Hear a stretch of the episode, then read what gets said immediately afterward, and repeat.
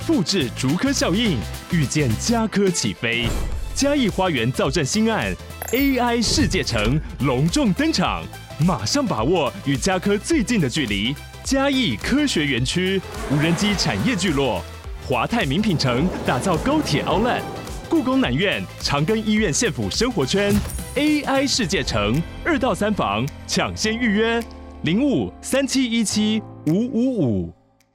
Hello，大家好，欢迎收听《这种好我是小董，陪你聊聊室内设计跟装修，分享我的实务经验，聊聊我的观点。妈的，我刚刚录到一半呢，哦，我们外面哦，高雄这博外面博爱路的地方，博爱四路的地方，他妈一。堆车，然后那车子不知道他妈改那什么破音档工，反正整台车超吵。然后我后面讲的好几句话，全部都直接被他妈那个排气管是整个盖过去。然后我们附近就有一间派出所，但是我不知道为什么那个派出所一直都没有去抓，真的是就他妈还有人在那博爱四路上面，在博爱路，如果高雄人都知道，博爱四路算是我们啊博爱路，然后整条博爱路算是我们高雄相当大的一条路了哦，它算是主要的县道之一。常常他妈就是有车会在那边，呃，重机在那边压狗嘞。我自己也骑重机，但是我真的觉得你他妈你在路上玩这种东西，顾一下别人的安全嘛，哦，不要就就你他妈这样很秋，有什么有什么有有到底有什么意思哦？然后不然就是那个 N 档工妈改超大声的，他妈改那个破 N 档工，啊你就吹吹超大力，然后在那边来回吹来回吹，这边就一间派出所，我不知道为什么派出所没有。呃，会有人去抓或者去制止那个，不要说什么分贝噪音的那个光，我他妈离离博爱斯路还离他还有还有两两条街吧，还有两个街区吧，啊，我都听得到，吵死！然后我刚刚录音的声音就他妈直接被盖过去，一怒之下我就直接重录，真的非常非常非常的不爽。然后常常就是那种大半夜两三点也有车子在那边嘣嘣嘣嘣嘣杀小。妈逼嘞，到底，然后就是妈，因为这些老鼠屎，然后因为我们自己骑重机，所以就是有的时候我们也会被归类在老鼠屎嘛，我就觉得干有够不公平，干有够水小。好，抱怨完了，没事哦。啊、下个礼拜就要过年了，那现在距离过年还有七天哦，只剩短短的七天哦，那再扣掉假日啊、哦，当然我们假日还是都很忙啦，哈，只是说扣掉假日，师傅没有工作的时间哦，其实我们距离我们台湾的这个过年哦，只剩下短短不到一个礼拜了哦。先在这边跟大家拜个早年哦，恭喜发财哦，恭喜发财哦！我们台湾人真的非常喜欢钱哦，什么就是恭喜发财啊，祝你发财啊，吼，恭贺新喜啊，怎么样都跟钱有一点关系哦。那再来就是祝大家平安健康哦。哦，那呃，下个礼拜会不会更新不知道哦，因为这个过年算是少数哦，我们这些放假哦，就是这个年假里面除了台风假哦，因为没有人去做嘛，所以我可以心安理得的休息哦。除了台风假这种。虽然可能还是要担心一下工地啦，但是就是除了台风假之外呢，过年算是我个人在啊、就是你知道，就是可能心里有点病嘛哈。这种放假是我自己比较能够心安理得放假，比较没有罪恶感的一个一个假期啦哦。但是一想到过完年要再面对这些工作，就会觉得说哇，我到底这样休息对不对啊？好了，算了，没事，那是我自己 murmur 啊。总之哦，接下来就过年了。那接下来我会不会更新呢？哈，如果我下个礼拜哦，就是接下来忙完，包含这个六日忙完啊，那下个礼拜大概礼拜三、礼拜四，如果说有空的话，有时间的话，我就会先预录个几集哦，因为接下来就是放假了嘛，我打算什么事情都不管哦。那希望啊、我的业主们啊，好，或者是我的工班们哦，可以完成让让我完成这个愿望啊。毕竟今年年假也短嘛，那其实平常也没有什么时间可以去陪陪爸妈，陪陪自己的老婆这样。那就想说，就日诶利用过年的这段期间哦，就好好的陪陪家人哦，带他们出去玩啊，顺便让自己爽一下，耍个废，脑袋放空这样子。好了，讲那么多废话啊，总之啊，我们今天呢来聊一些关于材质的选用，哦关于我们装修的这个材质的选用哦。那其实材质的这个应用啊，它没有一定的绝对哦。那我就讲专门讲我们装修里面的好了，因为其实外部的材质会更多。那其实也不是说外部材质啦，因为有的时候我也会把室外的一些材质把它拿来室内用，因为我觉得材质这个东西哦，其实就是你去了解到它的属性哦，它的性能，比如说有没有抗紫外线啊，哈，对于热啦，哈，或者是对于湿气啦、潮湿啦的这个变形度，哈，或者是它的抗刮耐刮能力，或是它的修复能力等等哦，反正就是对于这个材料它所有的规格，包含板子本身的大小，包含它好不好裁切。等等的这一些条件呢，都去对它做一个全盘的了解。那你其实就可以从这些条件里面去找出哦，我这个板子其实不见得可以用在墙壁上哦，说不定也可以用在桌上哦，这一类的结论哦，或者是说，哎，它不容易变形，又耐重又耐压，那我说不定可以把它粘在我的地板上哦，只要你觉得好看，只要你觉得你想用，我觉我认为是啊，没有什么不行哦。那其实我们做这个装修啊，其实常常我们除了材料本身的性能之外，我们还要去考虑一件事情哦，就是收边。哦，收边，什么叫收边？收边就是今天我贴了这个，呃，我我在某一片板子或某一面墙壁贴了某个材质之后，它的这个边缘跟旧有材质的这个边缘跑出来的这个边缘，我要怎么样去把它这个边缘给收掉？哦，收的整齐，收的不会刮手哈，或者是说，呃，能够覆盖它不平的接缝等等的哦，这一类的问题哦，我们首先要考虑怎么怎么怎么收边嘛。哦，那撇开它的性能不说啦。哦，那通常我们考虑完怎么收边之后呢，大概这个材料就可以大概四五成确定说，哎，它能不能用在这个地方了哦。好，那我们哦，从就就从头开始讲了哈。我们哦，今天就从隔间哦，隔间的材料的这个选用哦，大家要怎么样去做挑选哦？有的时候我们买了一间房子嘛，那家里面旧有的隔间全部打掉之后呢，诶，那我们新的隔间到底要做什么？哦，你可以从你的预算下去做考虑，你可以从你想要的这个性能。下去做考虑，那隔间的性能有什么？就是隔音嘛，哦，隔音好不好？再来就是它的制造速度，哦，就是我盖这个隔间的速度快不快？再来就是，哎，我这个隔间的重量，因为现在大家都是大楼，哦，不然至少也是这个公这个公寓嘛。那因为这些房子其实它都有一定的高度、一定的重量哦，所以我们在考虑做这个隔间的时候，其实要考虑一下，哎，它对于这个建筑本身的承重到底。哎，行不行？好不好？有的人会说啊，别人又没有在考虑，我考虑干嘛？哎，他不考虑，你不考虑，最后你家的房子要是发生问题了，哎，大家都没办法住。好，所以现在我们在做这个做这个隔间的时候，有的时候都还是心里会多想一下哦。哎，我们做这个材质到底哦，它的对这个房子的承重到底如何？哈，那它会不会对日后啊造成一些？没有办法预测的一些影响哦。那我们做轻隔间哦，有大概大致上了哈。我们一般这个轻隔间类型有分成两种，一般就是做 C 型钢的哦，这种防火式的隔间。那另外一种就是木做的隔间，它可能会使用脚材哦下去做做这个骨架，然后外面一样封上石膏板或是矽酸盖板。那这两种材料其实它们的落差是大同小异，只是差在一个轻隔间哦，就是这个 C 型钢的这一种哦，一般统称的这个轻隔间。C 型钢的这一种，它具有。哦，一级耐燃效果，也就是说火灾的时候，基本上它本身不会怎么样啊，哈，它本身烧一烧，它就是顶多剩骨架，那外面那个板子也烧不起来，它会跳过燃烧的阶段，直接化成灰。哦，它跳过燃烧的阶段，直接化成灰。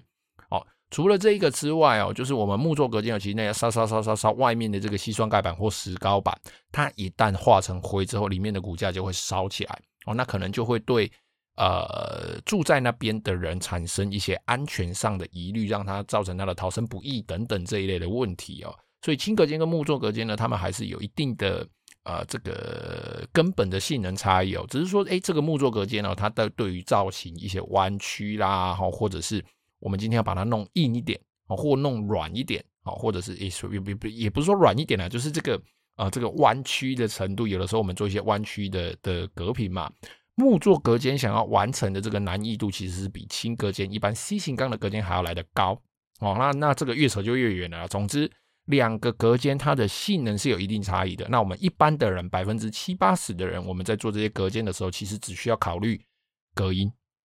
哦，其实只需要考虑隔音，因为两个两个隔间其实它里面都可以塞隔音棉哦。那像 C 型钢的轻隔间，它甚至可以灌轻质发泡水泥哦。但是呢，其实你从外侧的这个板子，你就可以去决定说你隔音性能到底好到到底要好还是不好了。一般木作隔间在做最传统、最一般的做法，顶多就是封两层板子哦，两层板子。所谓的两层板子，我只是单面嘛哦。那当然，你如果有两面都封板子的话，那就是总共封四层啊。那一般封两面板子呢，可能会是九 mm 加九 mm，或是六 mm 加九 mm 的这个矽酸盖板或石膏板啊。如果是石膏板，可能会封到一点二或一点五哦，可能会有这一类的做法，然后里面塞隔音棉。那这个墙壁厚呢，大概会达到啊十一公分、十公分左右哦。那轻隔间的话呢，就有各种组合了。其实他们现在都根根据这个每个业主的需求啦，每个建案的需求哦，他们有去开发出不同尺寸的 C 型钢，跟不同尺寸的来搭配这个不同尺寸的石膏板哦，然后去做一个组合，让我们整个隔音哦的跟这个墙壁的厚度都可以达到一个平衡。那你呢，其实就只需要去根据根据你的预算哦，去选择你想要的厚度，基本上就是越厚隔音越好。哦，基本上原则上啊，当然会有例外的状况，但总之就是你的这个隔音，你基本上就是越厚越好。那板子越多层，隔音一定越好。如果你超有钱，然后我们不讲究什么物理原则的话，你他妈你弄一个一公尺厚的这个轻隔间，然后里面他妈就是锁满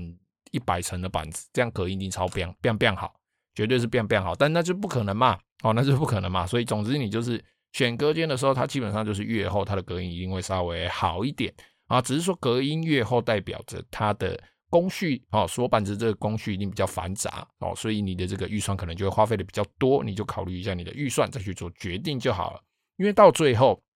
哦，他们这个表面贴上这个有颜色的板子啦，哈，或者是做油漆、刷漆，或或是你要做其他加工，基本上后续的加工都是一样的。好那再来啊，轻隔间的这个大种类，我们讲大种类了哈。轻隔间这个大种类，还有所谓的白砖啊，哈，或者是呃这个陶粒板这一类的板子哦。那还有红砖墙，但是红砖墙现在的这些大楼基本上我们比较少用了，因为红砖因为它要加水泥，那再加上红砖其实它本身重量比较重，所以把这些东西放在大楼里面的时候，其实会对建筑物产生一定的负荷哦，就他会觉得它背太重了啦。那毕竟台湾是一个。嗯，多地震国家嘛，哈，我们真的是非常非常容易地震的一个国家，所以，哎，用这个红砖呢，其实会对建筑这个重量产生一些负荷之外哦，在产生地震的时候，也比较容易产生一些啊，这个我们比较没有办法预测的一些结果、一些风险哦。所以红砖墙呢，在我们现在做隔间，它就算是越来越少用了哦。那当然，透天就例外嘛，哈，透天大部分也都是红砖墙哦，尤其是在厕所的部分。那有一部分的大楼呢，它目前呢，哦，就是。室内所有房间的隔间都是使用轻隔间，但是在它厕所跟管道间的部分，它还是使用红砖哦。那可能是红砖哦，它在施作上，哎、在做这个防水啊，比较不容易失败啊，哈，或者是可能有其他的原因哦。总之呢，哈，红砖使用量现在是比较少哦。那陶粒板这个东西呢，它就是一个贵哦，比较贵，但是它性能相对好很多的东西。它既有一般轻隔间施工的这个速度。那我们一般的这种木作隔间啊，就是这种做矽酸钙板跟石膏板的哦，在你没有特别补墙的情况下，其实它的墙壁是比较难去固定东西的哦。哦，因为它的本身的这个板子哦，它的这个呃一呼呼啊，它就是一些粉去压制的嘛，高压制成的，所以这个螺丝锁下去之后，如果说这个螺丝挂比较重的东西哦。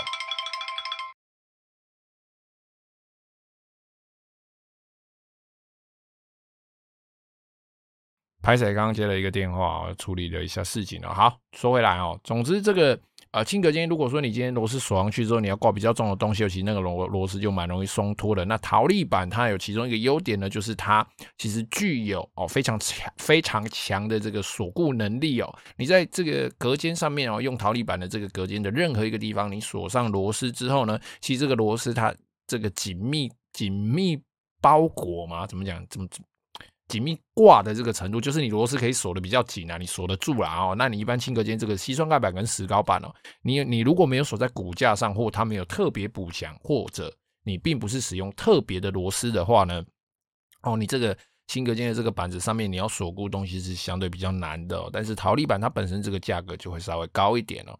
那再来哦，我们装修最常遇到的哦，就是木工跟系统柜这两个之争嘛哦，就是也不是说之争啊，就是这两个东西，很多业主其实他常常不知道该怎么做选择哦。那其实他们两个做的东西就大同小异，只是说系统柜、系统系统呃系统厂商哦，他们专门做的就是系统板。那木工厂商呢，其实他们专专门做的就是木工，只是说木工的。弹性相对比较多一点，那系统系统厂商他们相对做的东西，因为材料制造过程的关系，所以相对比较限缩。那他们这两个用的东西呢，其实在近年来哦，都有越来越雷同的趋势哦，包含这个 PP 板哦，那不管它里面是这个木芯板，或者是它是这个系统柜的这个板子，这个系统板哦，塑合板啊哈，或是这个塑合板哦，其实他们做的这个方式哦，原则上都是越来越接近哦，表面的这个东西。那今天不管你是选择 PP 或者是选择哦，比如说前一代的这个表面材料的算是常用的王者，常用啦，然后我说常用，并不代表它性能真的比较好或之类的，哦，或或或或比较差哦，这个不一定。上一代的王者就 PVC 哦，那再往前就有一些，比如说美耐敏啊，或者是一些防火材料啦，哦，那再往前就是俗称的 Poly 嘛，哦，就是那种脆脆的那种那种板子。那再往前还有一些纸的，哦，就是它表面的那一层花纹是纸的。拽呀，哈，拽纸的，然后表面再贴一层这个这个胶膜，然后或者是上一层这个保护漆哦。总之就是有这么多种类的板子。那以现在的主流来说，目前的主流是 PP 板哦。那这个 PP 就是一般我们做这个塑胶，诶，塑胶保特瓶的这个材料嘛，所以它是可食用的，相对无毒，相对安全哦。那 PVC 呢，就是我们一般看到什么 PVC 胶带哦，你家的这个资料夹啦，哈，塑胶袋啦，哈，大大概就是这一类的东西。相对它的这个毒性，哦，相较于 PP 板是稍微高了一些，但是你说它真的，嗯，有这么烂吗？没有，它毕竟人家是上一代的王者，哦，所以你在挑选的时候，只要这个花纹跟纹路你看得顺眼，其实不见得你一定要选 PP 板。如果说你有预算上的选择的话，那当然如果没有，你就是单纯以花纹来决定一切，那林北被开挂在机，你都卖高光，我都是被碎的喝啊。哦，那除了 PP 板之外，你就还有其他的这个这个板子可以选。如果喜欢木纹的话，还有这些实木皮啦、哦实木板啊这种板子可以做选择。那系统柜的这个印刷的板子哦，像什么 A 格啦、哦等等这一类的哦，这个全台湾各大知名厂商他们有一些有自己出的哦，这种板子表面的这个印刷材，这种也可以选。那再来就是美耐板哦，那跟一些贴皮类的产品哦，这些东西其实都可以选哦，就是端看你的预算哦。那一般我们木工在做。然后木工的厂商在做的时候，那个呃价位的高低顺序，了哈我就大概讲一下价位的高低顺序。一样杯杯都是贴皮，比如说我们一样都做一个衣柜好了哦，最贵最贵的哦，要贴皮的这个部分最贵的就是美耐板，因为美耐板包含封边，当然你封边用一些特殊的方式，比如说啊、你的表面是贴美耐板，大面板是贴美耐板，侧面封边你找得到同色的封边皮或 ABS，那当然就另外说哦，这算比较特殊的手法。一般传统在做哦，就是美耐板封，诶，美美耐板这个面做完之后，旁边的这个封边哦，一样把美耐板切成小条下去封。但是美耐板封哦，因为美耐板比较硬哦，所以它在在做一些，比如说修啦，要把这个皮修的整齐、修的圆润啊，它其实花的时间要比较多，花的时间多，师傅的工资工工工时长嘛，工时长自然它的。费用成本就会比较高。那 PP 板、PVC 板啊，这些其实都是拿我们一般的修皮刀，甚至实木皮的部分了，都是拿修皮刀就可以修过去了。哦，那贴皮、贴皮、贴皮，大家都讲贴皮，实际上我们在做真正贴到皮的地方，其实算是偏少数的哦。更大部分的是。加工厂呢，它会事先把这个皮就已经贴在板子上，我们来是贴板子，板子比较硬嘛，我们比较好操作，它也比较不容易产生气泡哦。如果说大家有以前有自己贴过手机这个荧幕的贴膜，就知道了，在那个什么玻璃膜出来之前呢，我们都贴那种软软的手机贴膜嘛，那么贴上去里面就很容易有气泡，那气泡挤不出来，而且挤掉挤掉底下。好，那我们在贴皮的时候，其实也是一样的意思哦。在没有用板子的情况下，它不够硬的情况下，其实我们直接贴皮哦，非常考验师傅的这个技术跟功力哦，因为很容易贴一贴没贴好哦，不小心粘到胶，整张皮就粘住，你撕开来它就烂掉哦。那如果你直接贴，你要小心翼翼的这样贴贴贴到没气泡的话，又不见得你贴的顺或贴的直哦。直接贴皮的速度真的是非常非常的慢哦，所以我们大部分都是贴完板子之后。从旁边的这个封边的这个地方才有做贴皮的这个动作，那系统板就更不用说了哈。所有的从呃这个表面的贴合到封边的贴合，在你啊、做完这个柜子的时候哦，做完这个柜子的这个这个拆料图哈，设计师帮你画完拆料图之后，哦送到系统系系统柜工厂去，它整个帮你生产出来，到现场组装的时候，你旁边的什么封边啊，什么死人骨头，通通都已经弄好了。除非你在现场再加工哦，再做二次加工，去切它的洞或干嘛的，那个时候才有皮需要再另外封哦，不然它在工厂就已经都预制好了，所以其实就没有这一些啊封皮啦哈，或者是说哎这个这个制作成本比较高的问题哦。那我们有的时候在做这个选择这个板子的时候，刚刚有讲过哦，你不一定要选择 PP 板哦，你就是要看你的这个预算来决定嘛哦。如果我们今天考虑预算的话，那以我个人来说呢。我个人就是看花色为准，好像我自己我就看花色为准，因为 PVC 就以我的了解 PVC 的这个呃它的这个材料性能哦，其实不见得比 PP 板还要来得差。然后因为它的皮稍微硬直一点，稍微厚一点，有的时候它那个边边角角可能会稍微锋利一点，不过没关系，稍微磨一下就好了。那磨完可能会看到一个白白的边嘛，哦，就是会有点破破的感觉。其实那个我们都会有一些特别的方法可以把它收掉，让你的板子不管是有没有封边了，让它看起来就是更加整体一点了。那再来哦，落差比较大的就是我们有时代差异哦，时代差异的一个一个很重要很重要的材料就是美耐板。美耐板呢，以前在做这常常有个缺点哦，就是我们在那个转角处哦，那个转角收边处哦，都一条黑黑的哦。因为以前美耐板你要做到这个转角的地方，我们有的时候做起来它就一条黑边黑黑的。如果今天你的板子它是颜色比较深的，那个黑边不明显就还好哦。有的时候我们做到一些比较。呃，高阶的案子，豪宅啦哦，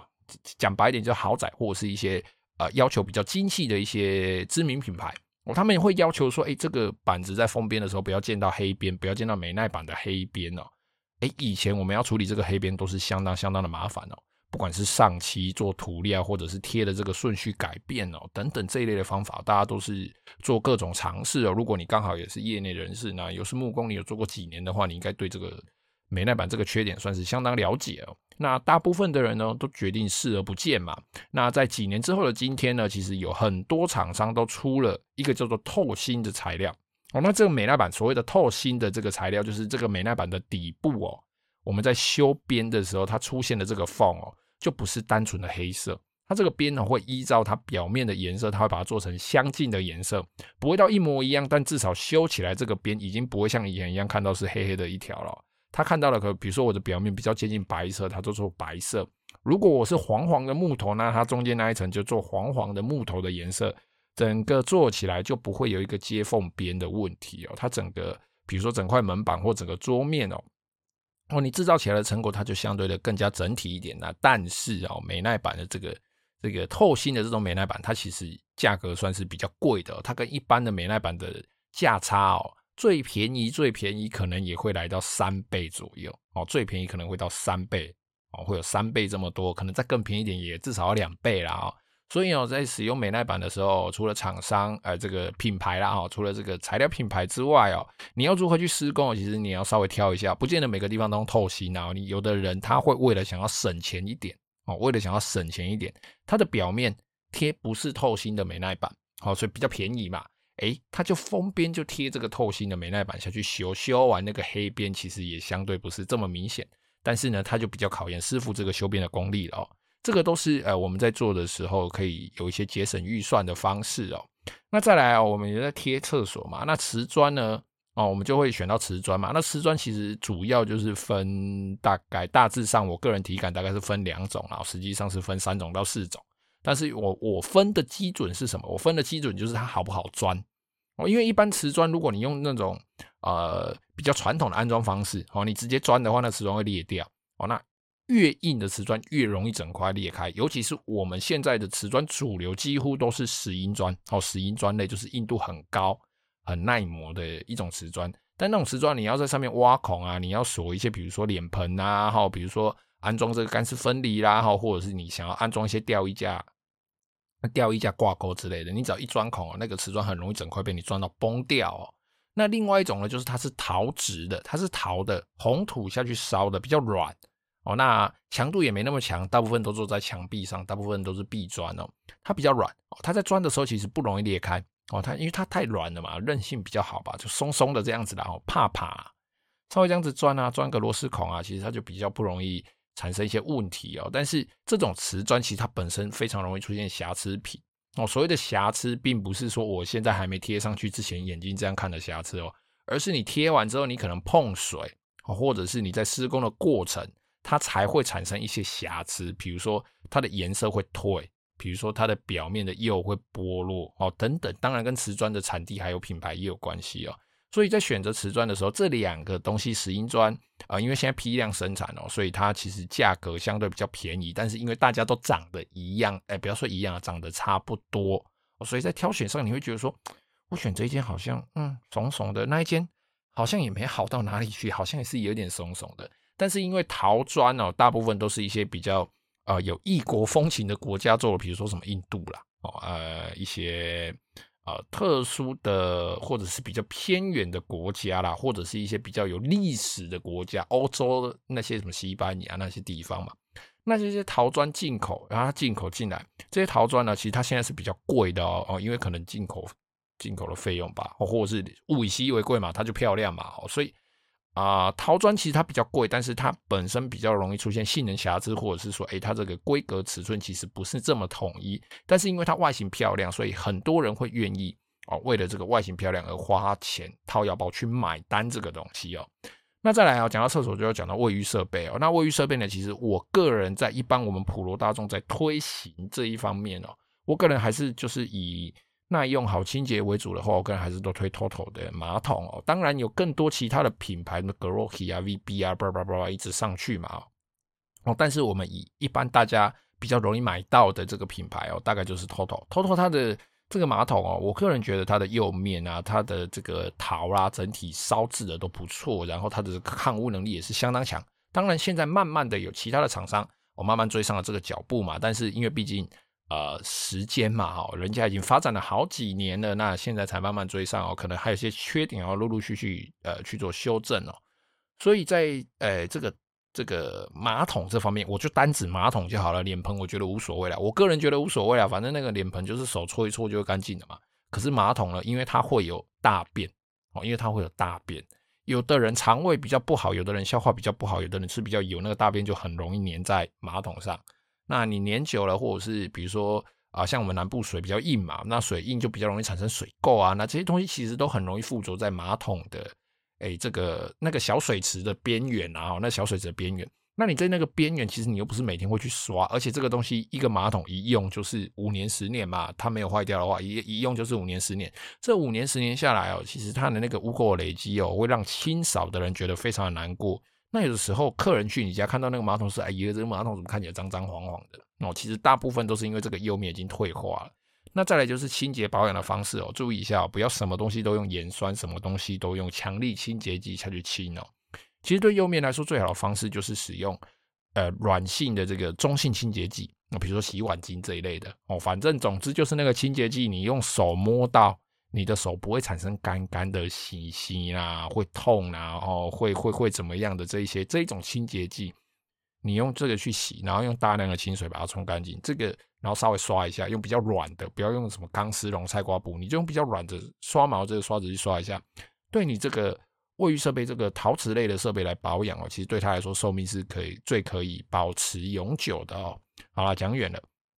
那总之有卫浴设备哦，因为 TOTO 它本身就是马桶，就是比较高单价的。当然它也有很便宜的哦，就是看你的预算怎么去做选择。那有分分离式马桶啦、一体式马桶啦，就依照你喜欢的这个外观，还有你的功能需求啊，再加上你要不要啊这个智慧马桶，或者是说你要不要加这个免治马桶盖，这个就是依照你的预算去做选择。好啦，今天哦这样聊一聊又是半个小时去了哦。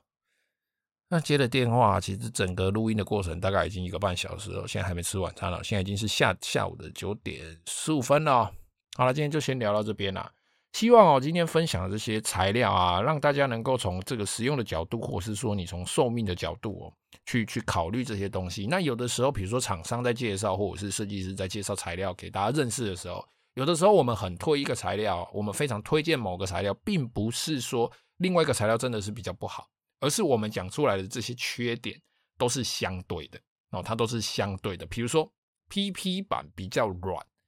它跟这个美耐板比起来，PP 板比较软。如果你要把它坐在桌面上，PP 板比较容易刮伤。可是为什么容易刮伤？它是相对于